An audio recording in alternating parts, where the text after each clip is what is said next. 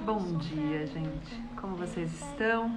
Está começando mais uma semana e eu estou aqui novamente para conversarmos, batermos um papo, falarmos sobre as aberrações dessa semana, porque acho que essa semana a gente pode chamar de o quê? Aberrações. Tá? O que aconteceu essa semana aí? Só coisa boa, né? Meu Deus, que semana, gente, que semana. Olha, eu peguei algumas coisas aqui, enfim, livros que eu tô lendo, que eu queria conversar e falar para vocês de algumas coisas que eu estava lendo ontem, porque até impressionada. Mas, enfim, quando vocês estão chegando, bom dia. Queria que vocês depois vissem a gambiarra. Vou tirar uma foto da gambiarra que eu fiz aqui para conseguir botar meu computador bonitinho, arrumadinho aqui para eu poder ficar nesse ângulo com vocês. Bom dia. Preta Demais, a Gi, o Gui, bom dia, gente, bom dia, Pietro, bom dia. Eu anotei algumas coisas aqui que eu queria muito conversar de coisas que aconteceram na semana passada, do que vem acontecendo nesse final de semana também. Ontem teve Oscar, como vocês viram aqui, é, trouxe inclusive esse como um dos títulos é, para a gente conversar aqui, falar também sobre Oscar. É, mas antes de mais nada, não tem como não falar desta palhaçada que vai ser votada amanhã na Alesp. Tá aqui capa do próprio Mark falando sobre isso, né? Agências e anunciantes se mobilizam contra a PL 504. Tem mais aqui no meio mensagem também, né? O mercado age contra projeto que quer banir a diversidade. Para quem não está de fora do que está acontecendo, deixa eu explicar. Tem uma senhora aí, não vamos entrar nesse mérito, tem uma senhora aí, deputada, que achou de bom tom meter um projeto de lei para ser votado que impede que pessoas LGBT possam ser, né, fazer parte de publicidade direcionada a crianças. A gente fica assim, meu Deus do céu, 2021, galera, né? Digo assim, não é possível. É, é possível. É, gente, 2021 não veio para brincadeira, entendeu? Pois bem, o projeto ia ser votado na última terça-feira. Bem, não foi. Ia ser votado na última quinta-feira, a gente fez um estardalhaço aí. Bem, não foi votado. Agora, a previsão é que seja votado amanhã. Vamos falar de algumas coisas complicadas desse projeto de lei. Primeiro, ele fala de publicidade direcionada para a criança. Quem é seguidora da Brand, seguidor da Brand, sabe que a publicidade direcionada à criança, ela é proibida no Brasil. Começa por aí, tá? Dois, a gente está prejudicando a Constituição, tá assim, ó, ferindo, dá um tiro no meio da Constituição quando a gente proíbe que uma pessoa LGBT possa participar de uma peça publicitária. Porque seria um quê? Má influência. gente, vamos combinar? Má influência, a gente tem vários exemplos aí, né? Inclusive, a gente deveria parar de dar audiência para essas pessoas. Eu vi uns comentários ontem falando de uma pessoa que eu também não conhecia. Só fui conhecer por quê? Porque as pessoas não param de compartilhar vídeo dela, uma menina loura que dança aí, acho que vocês sabem quem é.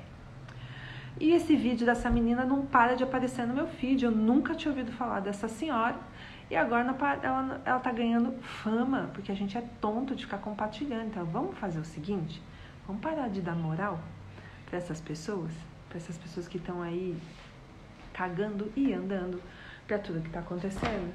Agora, o que eu queria falar de verdade sobre a mobilização das agências, eu vou pegar aqui, porque acho que é importante, deixa eu mostrar isso para vocês, porque se vocês não viram, acho que quero que vocês vejam toda essa mobilização que o mercado fez, bonito, lindo o mercado se mobilizar para a gente né, é, questionar um projeto de lei, enfim, está indo, sei lá, em que lugar que esse povo achou que estava fazendo qualquer coisa.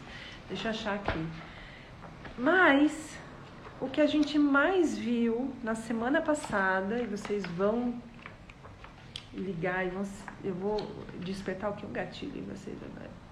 O que a gente mais viu nas nos anúncios, nos pronunciamentos das marcas em relação a se posicionando contra a PL 504, foi o quê? Foi isso aqui, gente, ó. Nada contra ninguém aqui, viu, gente? Mas, ó, vamos lá. emoção agora pra você. É um monte de logo com arco-íris. Um monte de logo com arco-íris. É isso. Possessa.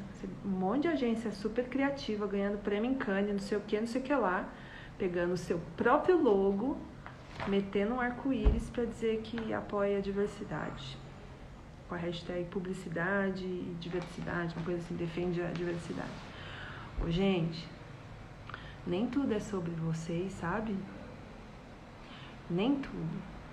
Nesse caso, é menos ainda, sabe? Então, você acabar usando um momento de posicionamento para mostrar o seu logo, para tipo, ser campanha de marketing, aí lascou.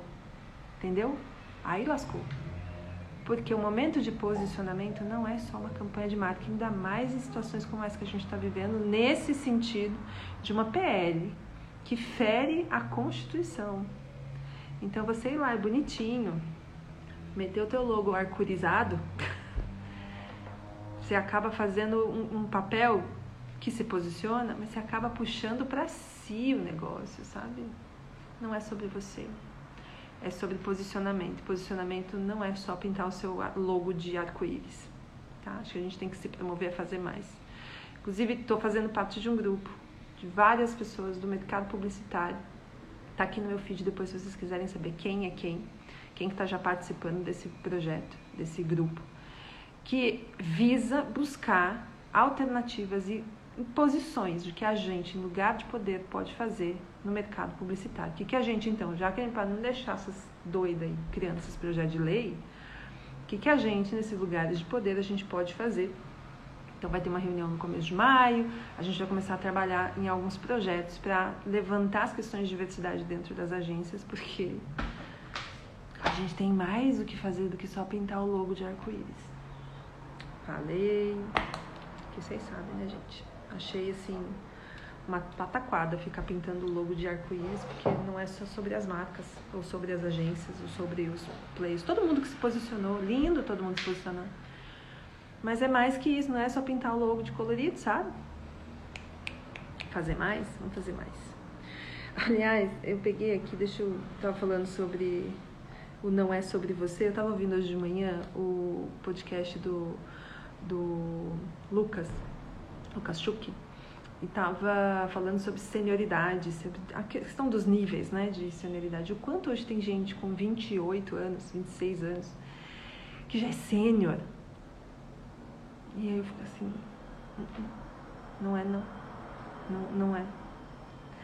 E ele, enfim, discorre sobre isso nesse podcast, tá bem legal, depois eu vou colocar, compartilhar aqui para vocês ouvirem depois, mas tá lá disponível no perfil do Lucas falando sobre o quanto essa geração mais jovem, vamos falar aí de menos de 30, tá? Ali na faixa dos 25, ela é muito ansiosa para que consiga alcançar a senioridade o mais rápido possível. Cargo de head, de sei lá o que e tudo mais. Eu, nossa, gente. E aí, deixa eu contar um pouquinho sobre história. É, meu primeiro cargo gerencial, e eu não sabia também que isso existia, e acho que é importante contar para vocês. Mesmo dentro de cargos gerenciais, existem senioridades. Eu já tive cargo de é, gerente júnior. Tem gerente pleno e gerente sênior? Tem. Porque você também precisa desenvolver uma certa maturidade de gerenciamento de processos e pessoas.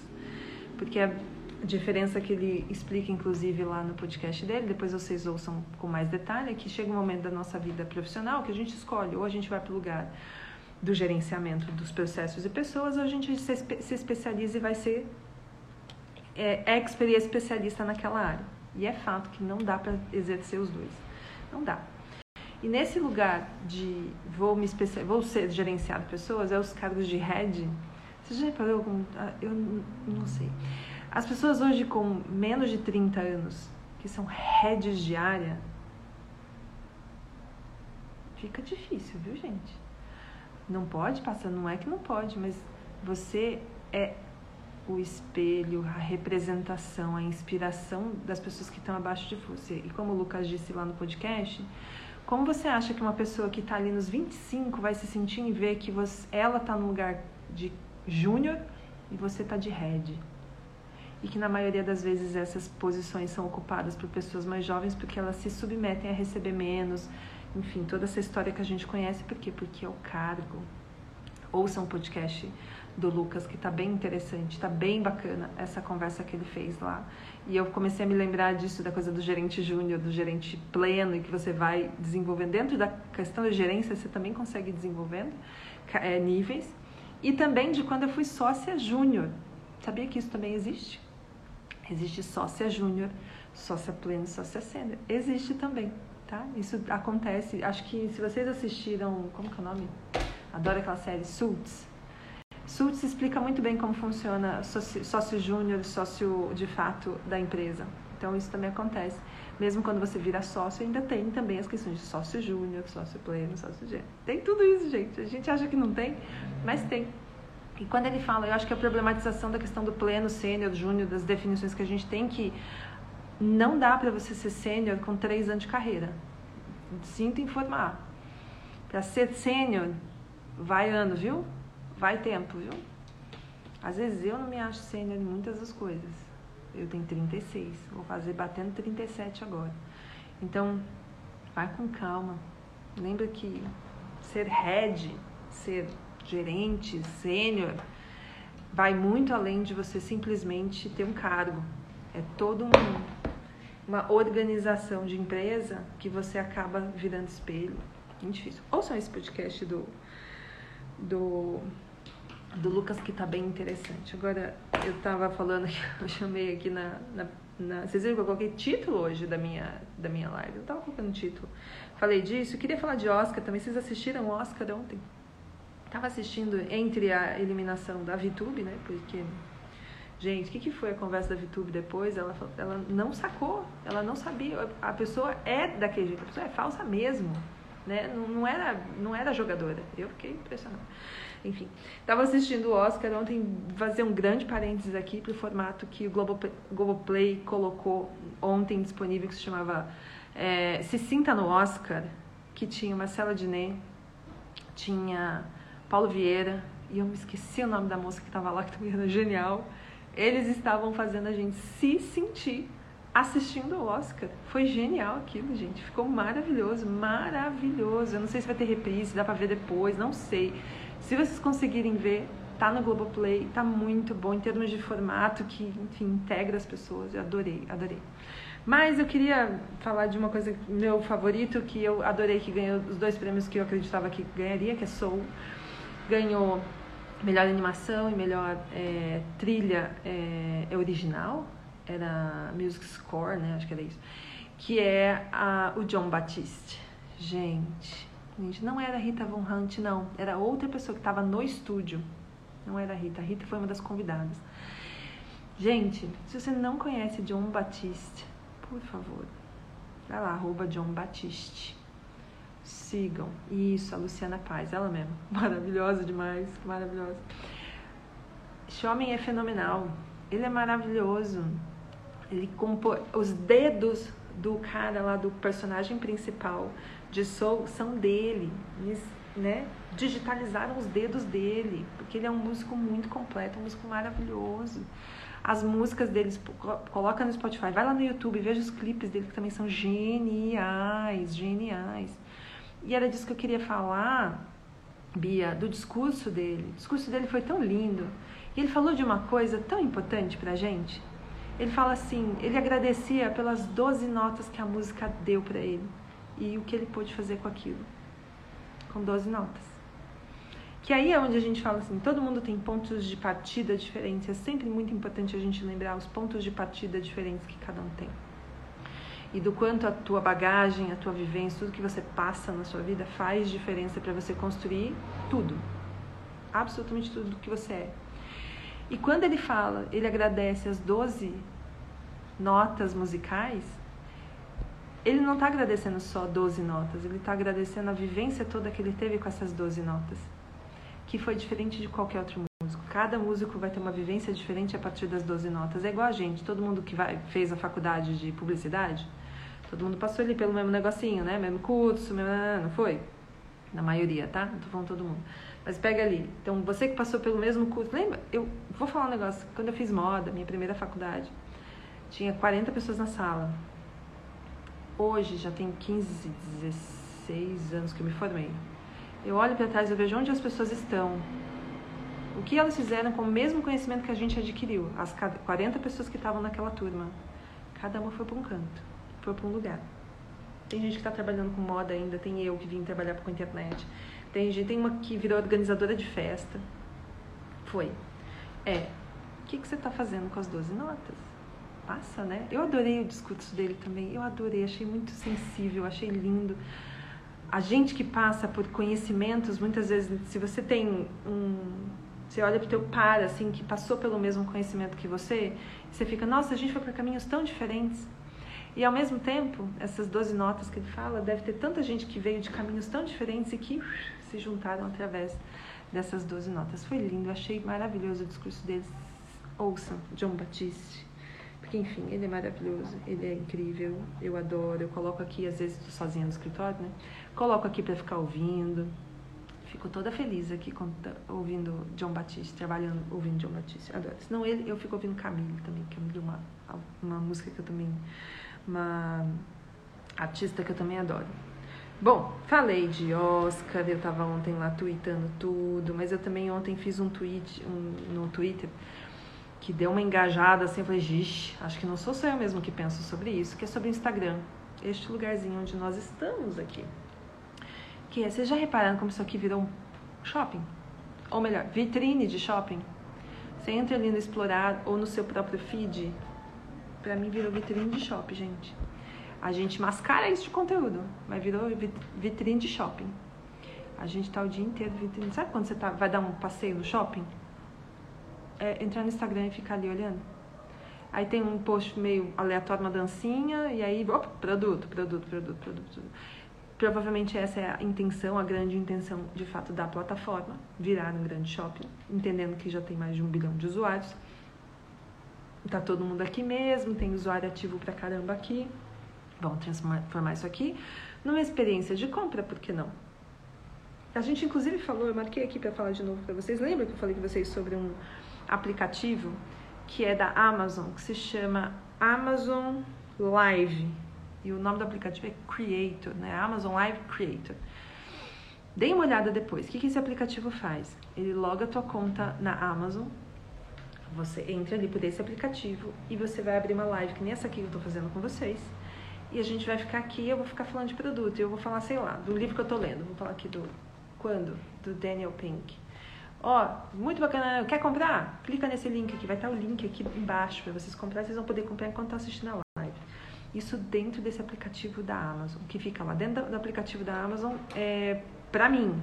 Mas para os usuários, as pessoas que usam a Amazon, vai estar tá lá no site da Amazon. Vai estar tá na página do produto. Você vai estar tá ali na página do livro, você vai assim, ó. Ana Paula Passarelli está fazendo uma live sobre esse produto. Quer assistir? Você clica dentro do aplicativo da Amazon, você está assistindo o conteúdo.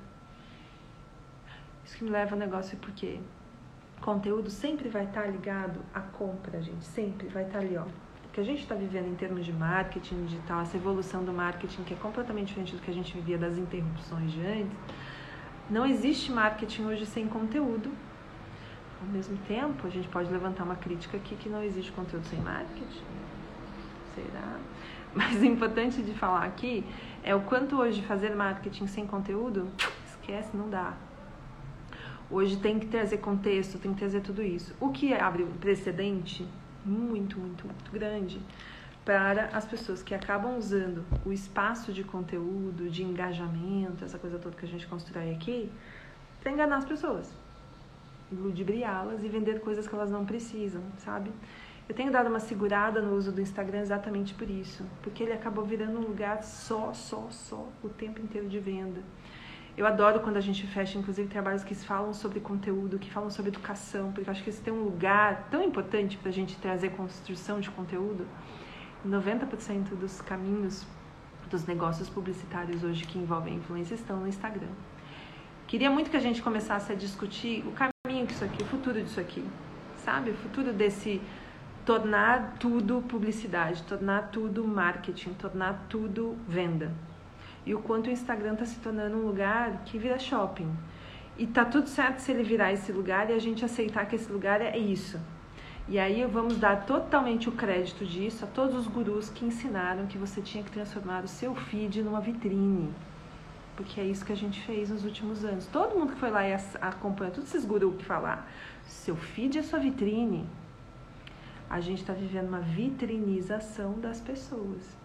Nessa vitrinização, a gente vira produto, que vira consumo, que vira marketing, que vira, enfim, venda o tempo inteiro, vira shopping. E é isso que a gente está vendo. Eu já falei que isso vai ser tema do grupo de estudos, para provavelmente da semana que vem, porque essa semana a gente ainda vai falar de precificação. Mas a vitrinização das pessoas, esse shopping que a gente está vivendo dentro do Instagram, qual é o limite?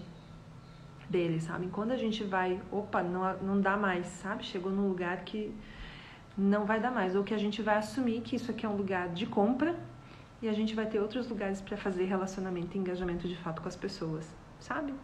Eu, eu vejo que isso aqui vai virar completamente uma lojinha. Inclusive essas lives, pode ser que elas aconteçam em outro lugar. Aliás, aproveitando e dizendo para vocês que o áudio das minhas lives vão começar a ficar disponíveis lá no Spotify, lá no meu podcast, Spotify, Deezer, em todos os lugares, tá? É, tinha alguém que me pediu, assim, nossa, faz todo sentido. Vou baixar o áudio depois e mandar e botar lá no Spotify para quem quiser acompanhar por lá. Toda terça-feira fica disponível lá no Spotify, tá bom? Bom, falei do Instagram Shop. Eu acho, gente, de verdade que o Instagram vai virar um, um grande shopping digital e aí me leva para um outro lugar que eu estava anotando aqui sobre Magalu, sobre Amazon. Vocês já devem estar tá reparando quanto grandes conglomerados tecnológicos e de varejo têm comprado veículos de comunicação. Semana passada, retrasada, que foi o anúncio é da compra do Jovem Nerd, do Magalu. Eu estava lendo uma matéria há pouco com o Frederico Trajano para exame, falando que ele agora está investindo no 360, esse Poder 360, que é aquele site de política, que eu adoro, inclusive, é muito bom. Estava assistindo, então ele está investindo agora nesse site. Ele, e tanto ele quanto a Luísa falam que eles não vão entrar em termos, em cargos políticos, eles já acenaram isso diversas, diversas vezes, mas que existe um, um entendimento no mercado de forma geral, não só no Brasil, mas fora, que os grandes varejos, nos Estados Unidos vamos falar de Amazon, no Brasil vamos falar de Magalu, em comprar veículos de comunicação. Por quê? Porque conteúdo e marketing estão junto, como a gente acabou de falar. Então, quando você pega lá na Amazon, para quem não conhece, The, New, o The Washington Post é da Amazon lá nos Estados Unidos. John Bezos comprou The, The Washington Post. Quer ver mais uns exemplos que eu anotei aqui? Mark Benioff, Benioff, Benioff, que é o fundador do Salesforce, comprou o quê? Só a revista Time. É do Salesforce agora. Aqui no Brasil, a gente tem Magalu passando rodo em grandes sites de conteúdo, já repararam? Sites de moda, de tecnologia, de entretenimento. Então, você pode reparar, tá passando rodo. E agora os investimentos do Frederico no Poder 360. E apesar de que é só investimento, ainda a gente está falando de compra, quem é detentor de conteúdo é detentor de poder hoje. Quem é detentor de rede, de comunidade, quem tem essa comunidade ao seu lado, é detentor de poder. Sabe quando a gente fala sobre estruturas de poder e como isso tem mudado? Que não é mais só sobre dinheiro, é claro, dinheiro faz parte, a gente não está vivendo né, de palha, mas não é só isso. O lance da construção de poder à sua volta, da sua comunidade, quanto ela é forte ao seu lado, isso também é poder. Se o Jovem Nerd vender a operação para Magalu, isso significa não só que ah, é uma marca legal, é que existe uma estrutura muito grande de poder dentro de uma comunidade que segue hoje o Jovem Nerd. A mesma coisa com o Canal Tech, que foi também que foi comprado, com o Estilo Look, entendeu? É isso. A gente goste ou não, tem uma relação de poder de gestão de comunidade. Então, quando eu falo isso para um criador, é pensa na tua comunidade como seu maior asset, seu maior coisa mais valiosa que você tem é a tua comunidade. É o quanto você consegue ser referência para essas pessoas. Referência não só de excelência, não pensem só nisso, até porque influência, quando a gente está falando de internet, não é só sobre excelência, mas sobre identificação. Então, quando você está construindo, isso é relação, isso é estrutura de poder hoje. Diferente, né? E aí eu falo, não tem como. A gente está falando de Amazon comprando The Washington Post, a gente está falando de Salesforce comprando a revista Time, a gente está falando de Magalu comprando veículos de comunicação aqui, porque marketing não pode, não existe mais dentro do contexto digital, ele não existe sem conteúdo. Que joga aqui pra gente de novo que o Instagram vai virar uma grande loja, um grande shopping muito em breve, porque conteúdo tá junto aqui. Eu vou fazer um grupo de estudo sobre isso, gente. Pode ser que seja na semana que vem, tá? Para quem já está inscrito lá. Se você não conhece o grupo de estudos, é só acessar passa.com.br barra grupo de estudos. O link está na minha bio aqui, está na legenda. Vocês conseguem se inscrever por lá. Tem duas formas de vocês participarem, como ouvinte ou como estudante. Ouvinte, você pode participar das gravações e acompanhar as gravações, comentar. E o, o estudante tem acesso à gravação da aula e também ao material didático vamos chamar dessa forma. Porque às vezes tem apresentação, às vezes tem ficha de estudo, às vezes tem planilha, porque eu gosto de umas planilhas lá, então eu jogo umas planilhas lá também, tá? Então fica ah, ali disponível no link para vocês se inscreverem. Bom, falei de Magalu, falei da Time, falei de conteúdo, isso aqui vai virar... Isso vai dar caldo pra gente conversar, viu, gente? Porque tenho me olhado muito para isso do lance do shopping que a gente está construindo aqui. Bom, por falar em. Eu estava falando um pouquinho sobre grupo de estudos. Eu já. Semana passada a gente não teve porque foi feriado, mas essa semana tem. Quarta-feira tem grupo de estudos às 8 da noite. Essa semana a gente vai falar dos bastidores da precificação da Juliette. É, vocês viram que saiu uma matéria na, na revista Exame, onde a gente mostrou como se dá, como seriam as hipóteses de precificação para a Juliette, quanto ela poderia ganhar fazendo publicidade aqui fora e que daria 1,7 milhões em um mês. Então, em um mês ela consegue ganhar mais do que o prêmio do próprio Big Brother. Então, nesse próximo encontro, que vai ser na quarta-feira, a gente vai falar sobre esses bastidores. Como que a gente chegou nesse preço? Por que, que é esse preço? Por que, que cada post da Juliette custa 85 mil reais? Tá? E também quero falar sobre o admin da Juliette, a gente vai entrar um pouco na coisa da construção da comunidade da Juliette. Se vocês não viram isso, tem notícias e notícias circulando.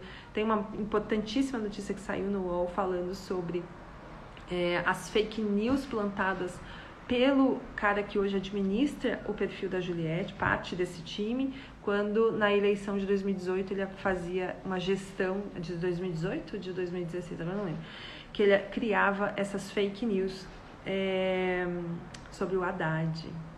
Ele foi condenado e não pagou a multa até hoje, para vocês terem uma noção.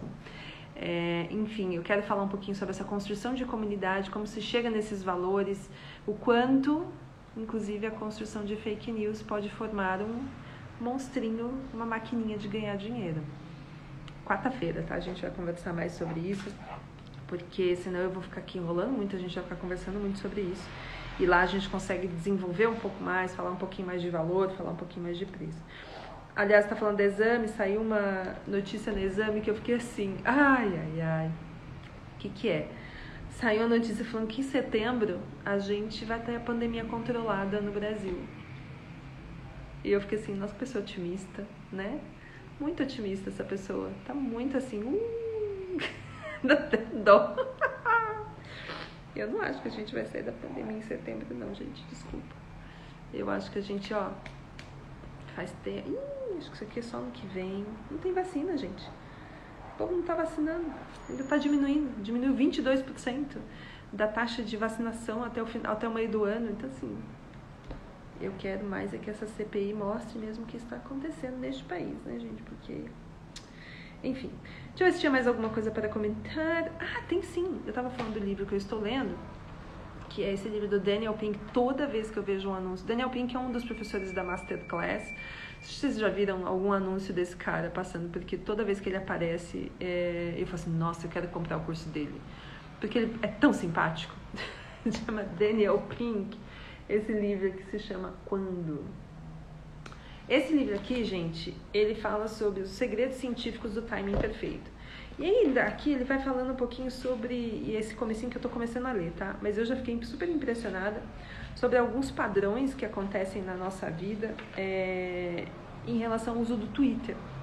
E ele fala uma frase perfeita, deixa eu ver se eu cato aqui sim. Se você quer medir o estado emocional do mundo, encontrar um termômetro de humor grande o bastante para abarcar o planeta, dificilmente vai achar um candidato melhor que o Twitter, não é? Eu tuitei ontem isso assim. O melhor termômetro da saúde mental do brasileiro é o Twitter. Foi 2016, né? É isso. Depois dá uma olhada nessa matéria terrível. Então, o que, que ele estava falando do Twitter? É uma pesquisa da Cornell University, que é o seguinte, eles analisaram 500 milhões de tweets, tá? Quando foi isso? Não tem aqui, mas foram usuários, 2,4 milhões de usuários em 84 países para analisar o efeito positivo e o efeito negativo das mensagens. Aí quando ele fala do efeito te deixar mais alerta e o efeito negativo que te desperta raiva, dado esse estudo de meio bilhão de tweets, eles chegaram a uma conclusão. O Twitter é mais positivo de manhã, mais reativo meio putaço à tarde e depois chega a noite, a gente já tá de boa de novo. O que me leva o quê? Acordou? Hoje vai dar bom, hoje vai dar certo. Aí o dia começa a degringolar, vai uma merda, você fica puto. Chega no final do dia e assim, não, vou tomar uma cervejinha pra ficar tudo bem. Aí você fica bem de novo. É isso, sabe? É uma montanha Eu compartilhei esse gráfico lá no Twitter, depois dei uma olhada lá, que mostra assim, vai até as 8 da manhã, tá? Passou das 8 da manhã, começa. Vai até as 5 da tarde, todo bagunçado, todo lascado, todo puto. Passou das 6, já começa a subir. Quando chega lá 9 da noite, tá linda, todo mundo feliz, só compartilhando meme. E a gente não faz isso mesmo? A gente faz, não é? Eu fiquei tão impressionada com isso aqui, gente. Muito impressionada. Ele até fala que existe, e eu falo que a maior questão que a gente tem hoje, quando a gente está falando de análise de mensagem na internet, como que a gente determina se aquilo é positivo ou negativo, porque a gente não tem hoje inteligência artificial ainda. Não tem. Que faça isso bem? Não tem. Tem quem diz que faz. Tem quem diz que faz. Ah, não, a gente consegue entender. Que é a ironia, o sarcasmo e a sutileza humana. Sabe quando a gente comenta, por exemplo, é, eu, fa eu, faço uns tweets assim, uhul, home office, e coloco um, um emoji de palhaço. Isso é um comentário positivo ou negativo? Quando eu estou falando que um home office está gerando né, e despertando ainda mais estresse nas pessoas. É um comentário negativo. Se uma leitura fe feita por esse tweet foi feita por uma inteligência artificial, ela provavelmente vai ler como neutro ou como positivo. Uhul, home office. Não pega, gente. Diz que pega, diz. A gente trabalha com ferramentas que olha na minha cara e fala assim: a gente pega, não pega. Eu tenho que ir lá e clusterizar na mão. Muito safadas essas plataformas, viu, gente? Hum. Tô gostando. Tô no comecinho ainda do livro. Tem 20 páginas, mas o Daniel Pink é um cara legal para ler, tá? Aqui.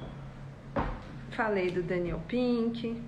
Falei do Twitter mais feliz à tarde, mais feliz à noite de manhã. É, e acho que era isso que eu tinha para falar mesmo. E acabou, tá? Agora eu tô, eu, isso aqui ainda vou conversar com algumas pessoas porque eu tenho um, uma reclamação a fazer aqui. É, e preciso mostrar isso aqui para algumas pessoas depois, mas aproveitando aqui a nossa conversa para falar para você, né? Esse livro aqui, acho que eu já comentei dele para vocês, que a Brant foi inclusive citada influencer. E eu fui dar uma olhada, assisti umas entrevistas da Brittany Hennessy, que é autora desse livro. É um livro traduzido para o Brasil, ou seja, é um livro escrito sobre a perspectiva americana do marketing de influência, da, de ser influenciador. Na, no prefácio foi o Bob Howling, ah, eu chamo ele só de Bob, não sei falar o nome escreveu o prefácio, inclusive citou a pesquisa que a gente fez com o UPix sobre é, marketing de influência e o quanto essas pessoas, vi, o criador vive isso, exclusivamente de, de criação de conteúdo. E falei, bom, vamos ler. Comecei a ler o livro. Assisti umas entrevistas dela no YouTube, gostei dela. Gostei da, da forma como ela apresenta. A introdução do livro tá linda. Eu falei, porra! Só que aí chegou um uns pontos problemáticos no livro aqui. E aí eu fui anotando, inclusive vou mandar um e-mail para a editora sobre isso aqui. Que é o seguinte, primeiro é a definição de influência pela base do número de seguidores, que a gente já conversa isso aqui, enfim, tem horas que eu acho que os Estados Unidos estão tão avançados nisso E depois eu vejo que eles estão tão atrasados também. Cai nesse lugar. Mas para mim, tá aqui na página 57 o ponto mais prejudicial desse livro. Vou chamar assim, prejudicial. Por quê? Olha o que ele está dizendo aqui. Quer colaborar com um anunciante e ganhar seguidores? Ofereça-se para um concurso ou um sorteio para o anunciante. Mas antes disso é importante saber a diferença entre os dois. Ela explica a diferença entre concurso e sorteio. Peça a seus seguidores para marcar um amigo, para ganhar o prêmio também, ou marcar alguém que adoraria o vestido que você está usando em um post, para ter a chance de ganhar um.